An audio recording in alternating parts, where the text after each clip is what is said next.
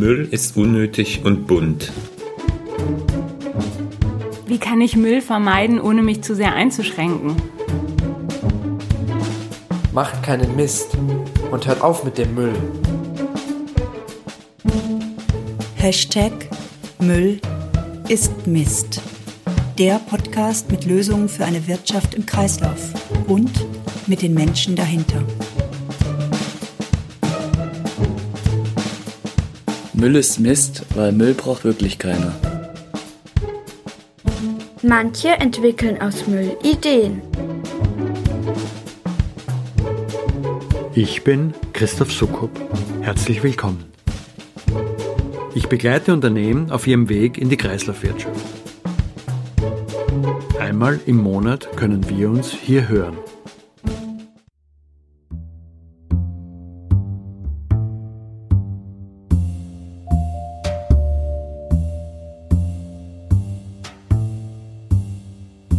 Landwirtschaft. Ich denke da sofort an grüne Wiesen, frische Luft, weite Felder, Stallgeruch, glückliche Kindheitsmomente im Familienurlaub. In erster Linie Idylle eben. Landwirtschaft versorgt uns Menschen mit dem, was wir täglich für unser Leben brauchen. Lebensmittel oder prosaischer Nahrung. Deshalb lohnt sich ein Blick auf die Bedingungen, unter denen diese Nahrung entsteht. Philipp Alber, mein heutiger Gast, ist weder Landwirt noch Agrarökonom. Doch er beschäftigt sich seit Jahren mit der Frage, wie eine zukunftsfähige Form der Bewirtschaftung unserer Böden aussehen kann.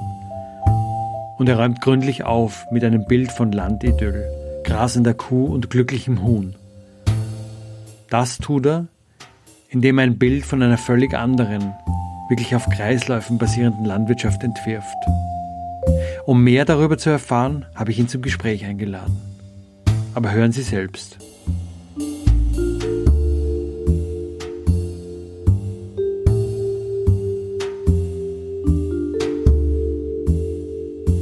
Ich habe heute Philipp Alber im Podcast zu Gast. Philipp ist Ingenieur der Umweltschutztechnik, arbeitet im Bereich Landschaftsarchitektur und Stadthydrologie, aber beschäftigt sich seit Jahren mit dem Thema Landwirtschaft und vor allem zukunftsfähige Landwirtschaft. Hallo Philipp, schön, dass du sprichst. Hallo Christoph, schön, dass ich heute da sein darf. Philipp, du sagst ja, die Landwirtschaft, die wir heute betreiben, so wie wir sie heute betreiben im konventionellen Sinne, ist nicht zukunftsfähig. Zum Einstieg mal, um das so ein bisschen zu umreißen, was daran ist nicht zukunftsfähig? Naja, vielleicht muss man erstmal sagen, was bedeutet zukunftsfähig? Zukunftsfähig bedeutet im Endeffekt, dass die Bedingungen, die wir heute haben oder vor 100 Jahren hatten, dass die auch zukünftig weiteren Generationen dann auch noch zur Verfügung stehen können. Also dass wir im Endeffekt ein System der Landbewirtschaftung haben, das langfristig funktionieren kann. Mhm. Die heutige Landwirtschaft ist linear ausgerichtet. Das heißt, wir haben Prozesse, die quasi nur in eine Richtung funktionieren und nicht im Kreislauf. Wir können dadurch kein langfristiges System am Laufen halten, weil ähm, wir Boden abbauen. Ja, wir ziehen Nährstoffe aus dem Boden raus und geben die nur teilweise zurück. Dadurch haben wir das Problem, dass die uns irgendwann ausgehen. Also du sagst, zukunftsfähig heißt, den Boden so bewirtschaften, dass wir das dauerhaft tun können. Das ist ja die klassische Definition von Nachhaltigkeit. Sprichst auch gern von enkeltauglich, etwas tun, dass auch unsere Kinder und Kindeskinder äh, damit noch wirtschaften können. Jetzt müssen wir das vielleicht ein bisschen aufdröseln. Also mein Verständnis von Landwirtschaft, jetzt mal ganz einfach gesprochen, ist, wir betreiben Landwirtschaft auf unserem Boden, wir führen dem Boden Dünger zu, an den Stellen, wo wir vielleicht zu viel Nährstoffe entnehmen, damit der Boden quasi wieder aufgepeppt ist und bauen da unsere Pflanzen jährlich an. Wo ist denn da ein Problem? Also wir haben hauptsächlich das Problem, dass wir in unserer Art der Bewirtschaftung eine intensive Bodenbearbeitung brauchen. Einmal um die Pflanzen zu sehen und gleichzeitig um das Unkraut im Griff zu halten. Durch dieses Umgraben vom Boden bringen wir die, das ganze System, was sich da etabliert hat, durcheinander und zerstören. Man kann sich vorstellen, den Boden wie eine kleine Stadt, wo belebt ist mit ganz vielen Mikroorganismen und Pilzen und so weiter und haben dadurch wie eine kleine Infrastruktur. Jetzt kommen wir mit dem Traktor und äh, graben das ganze Ding einmal durch. Dann sind die ganzen Wege von der Infrastruktur zerstört. Das heißt, der Boden funktioniert nicht mehr so gut, beziehungsweise ist nicht mehr so produktiv, wie er eigentlich davor war. Also wir zerstören diese kleinen Städte, Genau. für uns kleine Städte. Dadurch, dass wir sie umgraben und, und damit reißen wir Infrastruktur auseinander, verstehe ich. Ich habe mal irgendwo gelesen, dass in einer Handvoll Erde so viele Lebewesen leben, wie Menschen auf der Erde sind. Äh, Stimmt das? Ja, also in einem gesunden Boden. Aha. Also da muss man natürlich unterscheiden, wenn man jetzt äh, auf einen konventionellen Acker geht und da eine Handvoll Erde nimmt, da ist wahrscheinlich nur ein Bruchteil von Leben drin. Aber wenn man jetzt einen gesunden Waldboden zum Beispiel nimmt, wo äh, genügend organisches Material in Form von Blättern runtergefallen ist, wo die Mikroorganismen genügend Futter haben, da hat man dann eine extrem hohe mikrobielle Aktivität und dadurch auch eine extrem hohe Vielfalt und Biomasse an Mikroorganismen. Wenn ich das jetzt mal zu Ende denke, was du sagst, dann sagst du ja letztendlich, unsere landwirtschaftlichen Flächen werden mehr und mehr zu Geisterstädten. Jetzt bleiben wir bei dem Bild der kleinen Städte in, in dem Boden drin. Ist denn Boden nicht gleich Boden? Ich frage jetzt gezielt Humus. Was ist Humus eigentlich? Ist Humus eine Art von Boden? Ist Humus äh, was anderes? Zu dem Thema wird, wird dann im Englischen oft unterschieden zwischen Soil und Dirt. Wenn man jetzt einen sehr humusreichen Boden hat, wo viel Leben und viel Kohlenstoff drin ist, der dann eben aus dem organischen Material kommt, was in Form von Blättern, Stroh oder Hackschnitzel oder Mist eingearbeitet wird, Ja. da hat man dann eine hohe mikrobielle Aktivität und das ist dann quasi ein hoher Humusgehalt. Wenn man jetzt aber wiederum wenig Kohlenstoff drin hat, durch, gerade durch das Umgraben, werden die ganzen Verbindungen, die im Boden da sind, auch mit den Wurzeln von den Pflanzen, zerstört und der Kohlenstoff kann dadurch nicht mehr gebunden werden und wird frei. Dann hat man wiederum die Zeit gegen Ende Sommer, wenn dann die Pflanzen richtig groß sind und Photosynthese machen können. Da sieht man dann, dass Kohlenstoffdioxid wieder runtergeht. Das heißt, man sieht da deutlich die Korrelation, wenn Pflanzen da sind auf dem Acker, ein aktives Wurzelwerk, dann kann Kohlenstoff eingespeichert werden. Und das ist eigentlich eine der wichtigsten Messages, die ich eigentlich jetzt heute auch mitgeben möchte, dass es möglich ist, den Kohlenstoff, den ganzen, den wir in die Atmosphäre gepumpt haben, dass wir den in den Boden holen können und müssen und er uns dort sogar hilft. Lass uns auf den Zusammenhang gerade nochmal eingehen. Es gibt ja Projekte, Studien, Initiativen. Eines heißt 4 per 1000, die sagen, wenn es uns gelingt, 4 Promille Humusaufbau jedes Jahr zu betreiben, deswegen auch 4 per 1000, dann haben wir binnen weniger Jahre unser CO2-Problem in der Atmosphäre gelöst. Dieser Zusammenhang ist vielleicht nicht jedem ganz klar. Kannst du das kurz nochmal skizzieren, was da passiert? Also wir haben CO2 in der Atmosphäre. Wir haben jetzt gesprochen von Soil, also dem organisch, mit organischem Material angereicherten Boden, wo ja auch Kohlenstoff eine Rolle spielt. CO2 und Kohlenstoff im Boden. Wie ist da genau der Zusammenhang? Also da müssen wir vielleicht noch mal kurz auf die Photosynthese eingehen. Das machen Pflanzen durch ähm, ihre Blätter in Verbindung mit Licht wird dann Kohlenstoffdioxid in Sauerstoff und organische Masse umgewandelt. Also eben diesen Kohlenstoff. Genau. Organische Masse sind im Endeffekt Kohlenstoffverbindungen, die verschiedene Kettenlängen haben. Dein Holz zum Beispiel hat eben äh, langkettige Kohlenstoffverbindungen. Blätter haben kürzere und je nachdem, wie lang diese Ketten sind, sind die auch schneller abbaubar oder kürzer abbaubar. Was wir gemacht haben in den letzten Jahrzehnten, Jahrhunderten, wir haben extrem viel Kohlenstoff aus dem Boden in die Atmosphäre hochgebracht. Gerade wie wir vorhin gesagt haben, wenn man den Boden umgräbt, kann der Kohlenstoff nicht mehr gebunden vorliegen und entweicht in die Atmosphäre. Und wir können jetzt aber das Ganze umkehren, indem wir sogenannte regenerative Landwirtschaft betreiben. Regenerativ deswegen, weil wir den Boden regenerieren, also das Bodenleben und gleichzeitig auch den Planeten. Wir bringen die Kohlenstoffbilanz äh, wieder ins Gleichgewicht und bringen den Kohlenstoff wieder dahin, wo wir ihn brauchen, im Boden. Und im Boden bringt er zum einen äh, eine bessere Fruchtbarkeit, wir haben eine bessere Wasserspeicherkapazität durch einen besseren Boden und die Pflanzen gedeihen natürlich besser. Ja.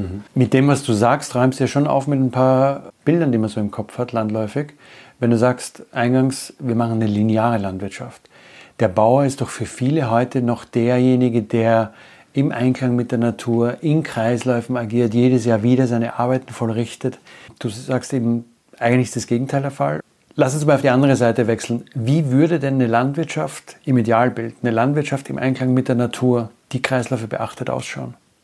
Eine Landwirtschaft im Einklang mit der Natur ist, stellt man sich jetzt erstmal so vor, Man macht alles von Hand und äh, man benutzt keine Technologie und äh, man hat ganz viel Biodiversität, man hat äh, Vögel, Gezwitscher, ne? also so die die Paradiesvorstellung von ökologischer Landwirtschaft. Und so ist es im Endeffekt auch äh, zum Großteil, wobei nach meiner Vision die Technologie auch eine wichtige Rolle spielt. Gerade zum Beispiel bei der Ernte von Mischkulturen, ja, also wenn man nicht nur eine Pflanze auf dem Acker hat, sondern wenn man zum Beispiel sieben oder zwanzig verschiedene Pflanzen auf einem Feld hat und man möchte da eben ein gutes System entwickeln, um die trotzdem zu nutzen, aber gleichzeitig die Vielfalt da zu haben oder mit mehrjährigen Pflanzen im System arbeitet, also die perfekte Landwirtschaft hat natürlich einen großen Anteil an mehrjährigen Pflanzen. Mehrjährig heißt Pflanzen, die ich nicht jedes Jahr neu aussehe, wachsen lasse, komplett abernte, sondern wirklich eben Obstbäume zum Beispiel, die stehen bleiben, obwohl nur die Früchte ernte. Ist das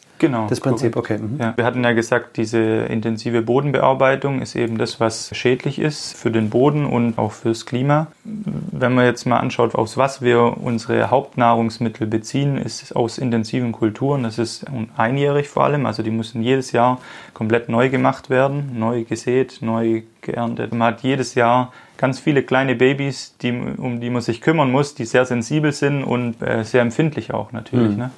Ähm, wenn man das auf einer großen Fläche hat, dann hat man auch ein sehr instabiles System. Zu den Kulturen gehört zum Beispiel Reis, Kartoffeln, Getreide, Mais. Das sind alles einjährige Kulturen die eine intensive Bearbeitung und äh, auch sehr viel Input und nicht nur an Dünger, sondern auch Wasser und Spritzmittel benötigen. In der aktuellen konventionellen Bewirtschaftung ist es auf jeden Fall so. Und jetzt hat man demgegenüber ein System mit mehrjährigen Pflanzen, mit großen Bäumen, die auch ein bisschen Schatten spenden, zum Beispiel dann für die Tiere, die zwischen den Reihen auch gemanagt werden können, die das Ganze einmal umgraben, gleichzeitig ihren, ihren Dünger noch mit reinbringen, aber alles auf einem kleineren Maßstab, sodass man einmal diese Flächen vor vor Wind und Wetter besser geschützt hat. Ja, also man kann sich vorstellen wie ganz viele Baumreihen, nennt sich auch Agroforstwirtschaft. Also wir versuchen quasi die verschiedenen Aspekte, die wir getrennt haben, ja, also die verschiedenen Bewirtschaftungsmethoden wieder zusammenzubringen, damit man auch die Symbiosen zwischen den einzelnen Parteien nutzen kann. Also was ich raushöre, ist, in dieser idealen Landwirtschaft, enkeltauglichen Landwirtschaft, bringen wir die Dinge wieder näher zusammen. Die Systeme, wenn man so will, die wir jetzt getrennt haben, Wald, Feld, Vieh, Pflanze, ja. Irgendwie koexistieren die zusammen. Das heißt aber auch, ich meine, wir haben das ja mit einem gewissen Sinn getan oder mit einer gewissen Idee als Menschheit. Vermutlich, weil es einfach in einer gewissen Weise effizient ist. Heißt es im Umkehrschluss, Landwirtschaft wird arbeitsintensiver. Wir müssen quasi wieder mehr äh, bäuerlich tätig sein, auch als Gesellschaft? Ja, zum aktuellen Technologiestand schon. Man kann durch so eine Art von Bewirtschaftung mehr essen, produzieren. Das heißt, wir müssen einfach versuchen, mehr Leute dazu zu motivieren oder die Rahmenbedingungen zu schaffen, dass mehr Leute auch in dem Bereich tätig sein wollen. Aber das muss natürlich auch nicht immer 100 Prozent sein. Es gibt bestimmt auch viele Leute, die sich vorstellen können, ein oder zwei Tage in der Woche in der Landwirtschaft mhm. tätig zu sein und mhm. die restliche Zeit im Büro zu sein. Dass man einfach diese ja, 100 Prozent Einstellung äh, vielleicht auch ein bisschen aufgibt. Also auch da diese Trennung der Lebensbereiche so ein bisschen hinter sich lässt, sagst du letztendlich. Es ist schon eine absolute Umkehr einiger Dinge, sehr fundamental, die du da ansprichst. Ne? Wir würden also Systeme wieder zusammenbringen, Wald, Wiesen, Felder, Vieh. Wir würden Menschen wieder mehr auch einbinden in, in landwirtschaftliche Arbeit. Wir haben Agroforste, wir haben mehrjährige Pflanzen, wir würden auch unsere Ernährung umstellen. Eine gute Nachricht gibt es ja in dem ganzen System. Es gibt nach wie vor Tiere, die ja heute sehr auf der Liste der Dinge stehen, die wir aufhören müssen, Tiere zu essen. Scheint ja in diesem Modell Platz zu sein für Fleischkonsum. Genau, zumindest vom Umweltaspekt her. Ne? Denn durch die richtige Bewirtschaftung mit Tieren kann sogar eine größere Menge an Kohlenstoff eingespeichert werden, weil diese Tiere das System produktiver machen, den Bodenaufbau schneller machen und dadurch eine äh, größere Einspeicherung von Kohlenstoff mhm. im Boden. Dadurch hat man im Endeffekt einen klimapositiven Effekt mhm. durch die Einbringung von Tieren in dem System. Es ist interessant, weil in der bestehenden Landwirtschaft das ja gerade andersrum diskutiert wird. Mhm. Das Problem ist die Kuh, die eben durch ihre Abgase, die hinten rauskommen, fürchterlich viel Methan entlässt in die Atmosphäre und natürlich die aufwendige Futtermittelproduktion. Das, was du gerade beschreibst, so visionär es ist, dreht es ja komplett um und sagt, die Kuh, die Ziege, das Schaf hilft mir eigentlich bei der Bodenbewirtschaftung, frisst mir idealerweise nicht das Getreide, das ich selber essen will, sondern irgendwie die Dinge, die zwischen den Bäumen oder sonst wo wachsen, weg, ernährt sich damit, hilft beim Bodenaufbau und ist damit in der Bilanz klimapositiv. Genau. Kann man das wirklich so kontrastieren? Also nur durch eine andere Form von Landwirtschaft wird die Kuh vom Klimaproblem zum Klimaretter.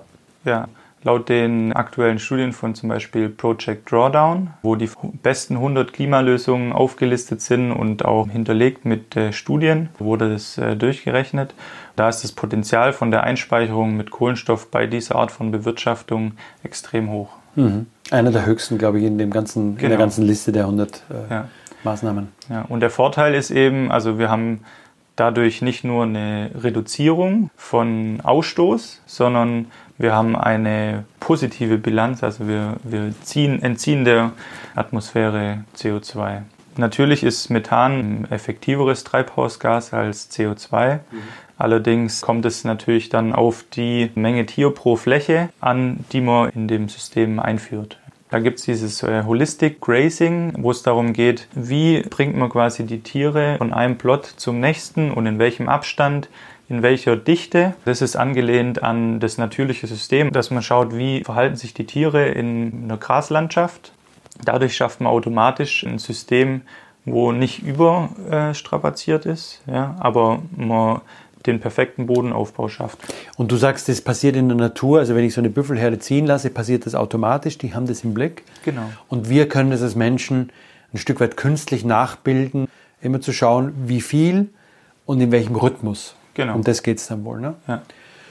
Gibt es denn schon Beispiele, wo diese Art von Landwirtschaft, diese enkeltaugliche Agroforstlandwirtschaft heute schon stattfindet?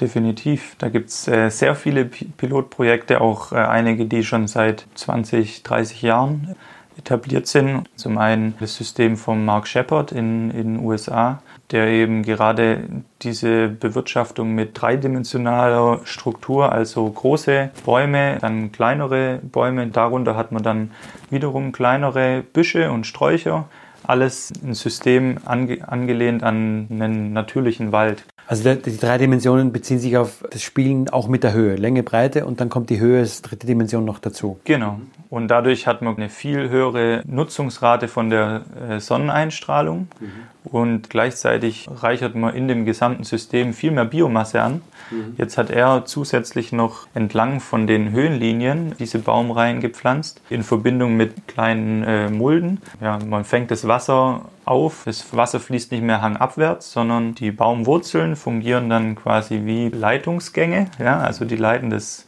beim Regenereignis das Wasser dann ins Grundwasser, füllen das wieder auf. Man, erhöht quasi das Grundwasserlevel mhm. durch den natürlichen Prozess. Also auch Prinzip der Permakultur. Wir versuchen die maximale Sonneneinstrahlung zu nutzen auf unserem Grundstück.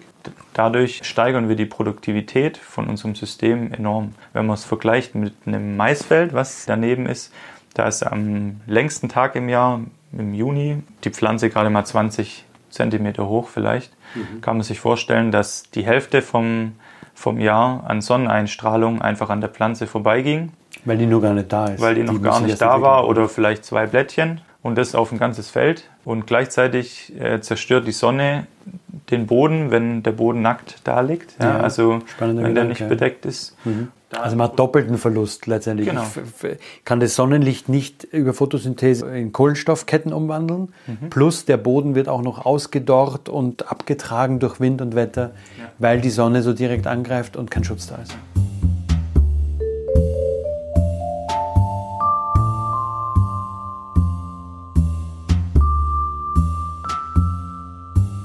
Ich muss noch mal kurz auf was eingehen, was du jetzt gerade erwähnt hast. Du hast jetzt das Wort Permakultur genannt.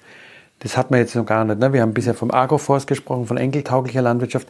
Magst du das nochmal kurz einordnen? Permakultur. Ist Agroforst Permakultur oder ist das nochmal ein anderes Konzept? Permakultur kommt von dem Wort permanente Agrikultur, also ist im Endeffekt auch das, was wir vorhin beschrieben haben mit zukunftsfähige oder enkeltaugliche Landwirtschaft. Also es geht einfach darum, dass man ein System schafft, was permanent so funktionieren kann. Genau. Mhm. Das ist nicht ein System dahinter oder eine Art von Landwirtschaft, sondern alle Systeme, alle Konzepte, alle Ansätze einer Landwirtschaft, die diesem Ziel dienen, sind dann eine Permakultur. Also sie erlauben dann permanente Landwirtschaft und das ist die Grundidee. Permakultur ist ein Prinzip im Endeffekt. Und zum Beispiel Agroforstwirtschaft ist eine Technik, mit der man die Ziele der Permakultur okay. erfüllen kann.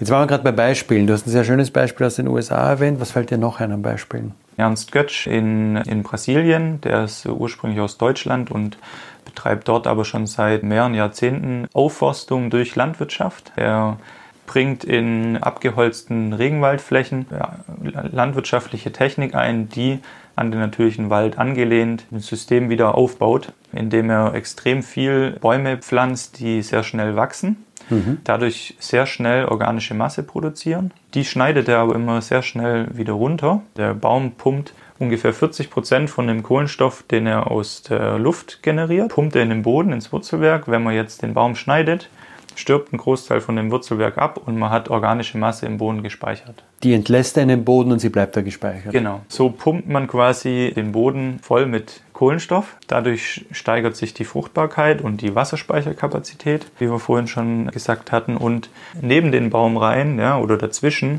kann man dann gleichzeitig wieder Landwirtschaft betreiben, die eben auch einen Ertrag bringt ein extrem großes Projekt, was in China schon zur Jahrtausendwende durchgeführt wurde. Da ging es um das Lössplateau. Schon 5000 Jahre lang wurde da Landwirtschaft betrieben, auch mit Umgraben und so weiter. Und da hat man dann gesehen, wie einfach eine langjährige Bewirtschaftung mit schlechten Methoden den Boden auslaugt und erodiert. Ähm, da wurde dann zusammen mit der Weltbank und verschiedenen wissenschaftlichen Instituten und der Regierung von China ein Projekt gestartet, dieses gesamte Gebiet wieder aufzubauen und mit effektiven Methoden als grundlegende Maßnahme erstmal das Wassermanagement, dass man probiert, alles Wasser, was dort fällt, auf dem Grundstück zu halten, mhm. den Boden dadurch auch mit Pflanzen zu bedecken und gesamt die ökologische Balance wiederherzustellen. Ja. Aber das Beispiel zeigt ja dann auch so visionär und so unkonventionell das klingen mag für viele, was du gerade beschrieben hast mit der regenerativen Landwirtschaft, dass das nicht nur von Spinnern gedacht wird, wenn du Weltbank sagst, ist es ja scheinbar auch schon ein Stück weit im Mainstream angekommen, dass da ein Potenzial drin steckt, um Böden, die kaputt sind, wieder aufzubauen. Ja. Ist das so? Ja, definitiv. Rein wirtschaftlich betrachtet macht die konventionelle Landwirtschaft ja auch relativ wenig Sinn, wenn man jetzt die ganzen Risiken mit einberechnet. Da gibt es zum Beispiel auch aus Deutschland von Soil and More das äh, True Cost Assessment. Mhm. Da wird mitberechnet, was für ein Risiko man eingeht. Diese Kosten werden aber nicht in den Preis von der Art von Landwirtschaft mhm. mit eingerechnet. Und das ist auch mit, mit ein Problem, warum sich viele Bauern natürlich dafür entscheiden, diese Art von Landwirtschaft zu machen. Vom Staat her entstehen einfach riesige Kosten, die dann wiederum in den ganzen Input fließen. Wer dann am Ende bezahlt, ist, denke ich, klar. Das sind die alle Leute, die im Endeffekt Steuern bezahlen. Das sind wir alle. Ne? Auf anderem Wege zwar, wir haben im Supermarkt gespart, aber dann zahlen wir über Steuern und, und, genau. und, und Beiträge. Also das sind eben die Kosten, die nicht auf dem Preisschild im Supermarkt draufstehen. Meiner Meinung nach müssten die auf den Preis draufgerechnet werden. Das ist wie bei vielen anderen Dingen auch. Ja, ja. Wir Betriebswirte sprechen da gerne von externen Kosten, was ein Widerspruch in sich ist, weil entweder sind es Kosten, dann gehören die auch ins System rein, oder wir externalisieren die Kosten und sehen ja eigentlich erst, wenn wir systemisch draufschauen, dass wir die Kosten nicht loswerden. Auf dem geschlossenen System Erde geht das ja gar nicht. Ja. Aber nur eine kleine Anmerkung zu deinem True Cost. Lidl versucht ja gerade, die haben einen Nachhaltigkeitssupermarkt in Berlin eröffnet. Die versuchen in diesem Supermarkt unter anderem, ich glaube, 15 Produkte insgesamt aus ihrem eigenen Sortiment mit den Warenkosten zu bepreisen. Der Konsument zahlt den Lidl-Preis, also okay. den Discount-Preis, aber sieht gleichzeitig, was die Warenkosten ausmachen. Und das Spannende ist, dass da Produkte bis zu siebenmal teurer erscheinen. Ja. Jetzt haben wir die Beispiele gestriffen. Wir haben gesehen am Anfang, wie visionär es einerseits ist, haben jetzt aber auch gemerkt gegen Ende, dass das auf jeden Fall schon mal als Idee durchaus anerkannt ist. Selbst eine Weltbank, die ja nun wahrlich nicht als linksrevolutionäre Institution gelten kann, scheint diesen Gedanken zu kennen und diese Ideen auch zu verfolgen. In dem Projekt in China hast du es geschildert. Lass uns einmal aufs Heute zurückkommen. Was kann ich denn heute als Konsument, als Bürger, auch als Unternehmer, der sagt, die Idee habe ich verstanden, ich will daran mitwirken, dass wir in die Richtung kommen. Was kann ich da heute schon tun? Als Endverbraucher ist natürlich das Erste, was man machen kann, sich damit auseinanderzusetzen, was man eigentlich isst, was ist in dem Essen auch drin. Also das ist vielleicht nochmal ein extra Thema, worauf man eingehen kann. Mhm. Wir schauen bei den Lebensmitteln auf den Preis und aufs Gewicht vielleicht noch. Aber was da drin ist, da schauen wir nicht richtig drauf. Das weiß man auch oft einfach nicht. Wenn man jetzt äh, sich zum Beispiel ein Handy kauft oder ein Computer oder ein Auto, da schaut man erstmal, was hat es für einen Prozessor, was ist da für ein Motor drin mhm. und so weiter. Ne? Was hat es für eine Ausstattung. Beim Essen, was wir jeden Tag nutzen, da schauen wir gar nicht drauf, was da drin ist. Mhm. Also bei so unserem Treibstoff, bei unserem eigenen, genau. schauen wir gar nicht so genau hin, sagst du. Ja. ja. Gut, aber hinschauen ist natürlich auch immer aufwendig, ist mit Zeit verbunden, die ich oft als Einzelner gar nicht habe. Ich bin ja nicht nur Konsument, sondern habe ja auch andere Rollen in meinem Leben. Klingt zunächst mal sehr aufwendig. Klar, hinschauen, sich's bewusst machen, aber gibt es da auch Handreichungen schon? Kann ich mich da irgendwo geschickt informieren? Wenn man mal schaut, wo, wo sind die äh, Lebensmittel produziert, beziehungsweise was steckt in den Lebensmitteln drin, wie kommt der Preis zustande denn überhaupt? Na klar, der Preis ist natürlich nicht das Einzige, worauf man schauen kann. Deswegen ist eben so wichtig, dass es Dinge wie True Cost Assessment oder jetzt gerade das Beispiel von Lidl, dass solche Dinge mehr gepusht werden, dass auch vom Staat her solche Dinge vielleicht auch gefördert werden oder gefordert werden, ja, dass auf dem Preisschild dann auch der richtige Preis draufsteht. Ja. Mhm. Und wenn man so weit schon mal ist, dass man das möchte, dann hat man schon, schon viel gewonnen, weil dann bewegen sich viele Dinge automatisch in die richtige Richtung, ohne dass jetzt der Einzelverbraucher sich so viel Zeit dafür nehmen muss und alles durchforsten muss, wie jetzt bei jedem Produkt die Produktion ausgesehen hat, sondern da sieht er dann der Preis und das ist der Preis, den ich be bezahle für dieses Produkt und das ist der Preis, das es auch wirklich kostet. Ja. Und über die Differenz kann ich quasi erschließen, wie nah am Ideal dran ist es oder auch nicht. Genau. Und da kostet dann eben zum Beispiel konventionell produziertes Fleisch plötzlich mehr als Fleisch aus regenerativer Landwirtschaft. Ja. Und dadurch regelt sich der Fleischkonsum vermutlich auch von selber. Der unnötig hohe äh, Fleischkonsum. Ja, also es sind ja zwei Aspekte. Du sagst, Fleisch wird insgesamt teurer, ja. aber im Quervergleich ist das regenerative Fleisch dann wiederum das günstigere, wenn ich die kompletten Kosten ansetze, genau. wie du eingangs schon ausgeführt hast, dass es eigentlich eine effizientere Form von Landwirtschaft ist in Summe. Genau. Gleichzeitig haben wir eben eine höhere Resilienz für den Landwirt.